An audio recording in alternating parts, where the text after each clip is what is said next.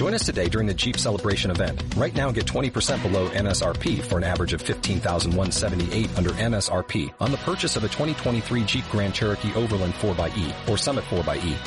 Not compatible with lease offers or with any other consumer incentive offers. 15,178 average based on 20% below average MSRP from all 2023 Grand Cherokee Overland 4xE and Summit 4xE models in dealer stock. Residency restrictions apply. Take retail delivery from dealer stock by 4-1. Jeep is a registered trademark. Queridas hermanas, queridos hermanos, San Juan refiere en el Evangelio de este segundo domingo ordinario que Juan el Bautista vio a Jesús que venía hacia él y exclamó, Este es el Cordero de Dios. ¿Por qué se le llama a Jesús Cordero de Dios? ¿Qué caracteriza al Cordero para que Jesús haya aceptado para sí ese nombre, para que el Bautista le llame de esa manera y sus discípulos entiendan que se refiere precisamente a Jesús? el Cordero de Dios. Podemos señalar tres aspectos del Antiguo Testamento que nos ayudan a entender el porqué de este nombre. En primer lugar, hay que tener en cuenta que la sangre del Cordero Pascual había sido derramada la noche en que los judíos fueron liberados de la esclavitud de Egipto. Por tanto, el Cordero hace referencia al sacrificio, a la entrega. En segundo lugar, Isaías había comparado los sufrimientos del siervo de Yahvé, es decir, el Mesías, con el sacrificio de un cordero. Por tanto, se subraya también aquí que el cordero está vinculado al sacrificio, a la entrega. Y en tercer lugar, cada año se solía sacrificar en el templo el Cordero Pascual, en recuerdo de la liberación de Egipto y del pacto que Dios había hecho con su pueblo. Todo ello era promesa y figura del verdadero Cordero con mayúscula, Cristo, víctima en el sacrificio del Calvario en favor de toda la humanidad. Él muere dando su vida hasta la última gota de su sangre por amor a nosotros. San Pablo, por otra parte, dirá a los primeros cristianos de Corinto que nuestro Cordero Pascual, Cristo, ha sido inmolado y los invita a una vida santa. Identifica pues a Cristo con el Cordero Pascual. En definitiva, el Cordero es pues figura de Cristo, que fue sacrificado para pagar el precio de nuestros pecados y ganarnos la salvación.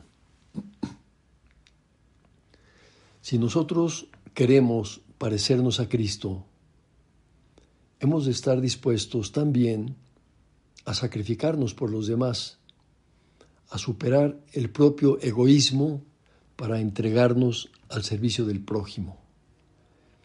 Por eso podemos decir con propiedad que estamos también llamados a ser corderos en el sentido de tener esa vocación al servicio de los demás que implica, que incluye el sacrificio, la negación de nosotros mismos para seguir los pasos de Cristo nuestro Señor. ¿Qué otras características tiene el Cordero para que Cristo haya asumido, aceptado ese nombre para él. Pues el Cordero es ante todo dócil. Suele seguir al pastor con facilidad, sin oponer resistencia. La docilidad es pues una característica muy evidente del Cordero. Pues Jesús es absolutamente dócil a su Padre Dios. Cumple la voluntad del Padre en todo momento. El Papa Francisco decía, el Cordero no es un dominador, sino que es dócil. No es agresivo, sino pacífico. No muestra las garras o los dientes ante cualquier ataque, sino que soporta y es dócil, vuelve a subrayar el Papa. Y concluye diciendo, y así es Jesús, así es Jesús como un cordero. Pues si nosotros queremos parecernos a Cristo nuestro Señor, también estamos llamados a ser dóciles. Y ser dócil significa hacer la voluntad de Dios, es decir, lo que Él quiere para cada uno de nosotros en cada momento de nuestra vida. Y no basta con tener la disposición de la docilidad, sino que es preciso ser dóciles en la práctica, llevar a la realidad esa buena disposición de docilidad para que nuestra vida responda precisamente al querer de Dios. En la segunda lectura de la misa de hoy, San Pablo está convencido de que su misión procede de Dios y afirma, yo, Pablo, apóstol de Jesucristo, por voluntad de Dios. Él sabe que a partir de su conversión está llamado a no hacer otra cosa que cumplir con docilidad esa voluntad divina.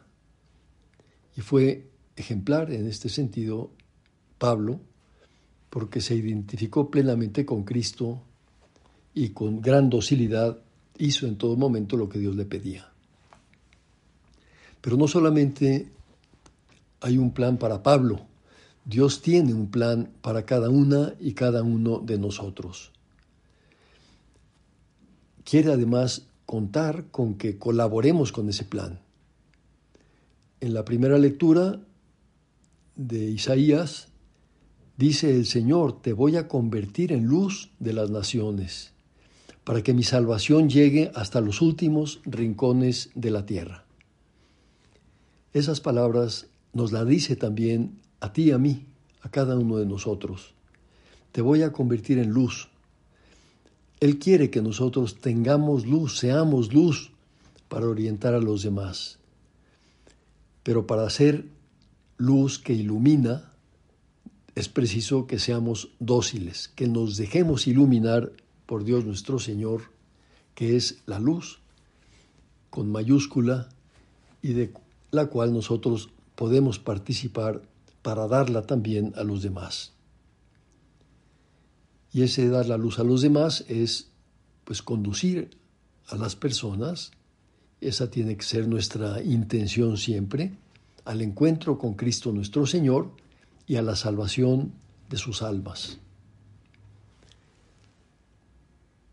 La respuesta de docilidad que Dios espera de nosotros se expresa muy bien en el salmo de la misa de hoy.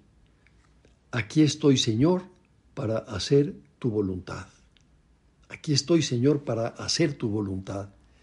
Podemos ahora preguntarnos, ¿estoy yo dispuesto, estoy dispuesta a hacer la voluntad de Dios? Pues digámoselo, convencidos de que al final del día esto es lo verdaderamente importante. Digámoselo con convicción, aquí estoy, Señor, para hacer tu voluntad. San José María, en un punto de forja, pregunta, ¿no te gustaría merecer que te llamaran el que ama la voluntad de Dios?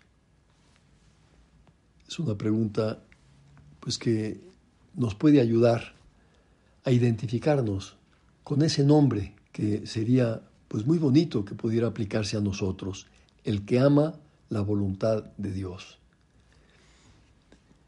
Un consejo práctico que le preguntemos al Señor con frecuencia, esto que quiero hacer, esto que voy a decidir, esto que estoy haciendo en este momento, ¿lo quieres tú, Señor? Si la respuesta es afirmativa, adelante. Pero si es negativa, si nos damos cuenta de que el Señor nos hace notar que por ahí no va bien el camino nuestro, pues entonces hemos de rectificar con docilidad para ajustarnos al querer de Dios. Pidamos finalmente a la Santísima Virgen, que es Madre del Cordero de Dios y Madre nuestra, que nos ayude a ser también nosotros corderos que se sacrifican por los demás para servirles y corderos dóciles a la voluntad de Dios para hacer lo que Él espera de nosotros en cada momento.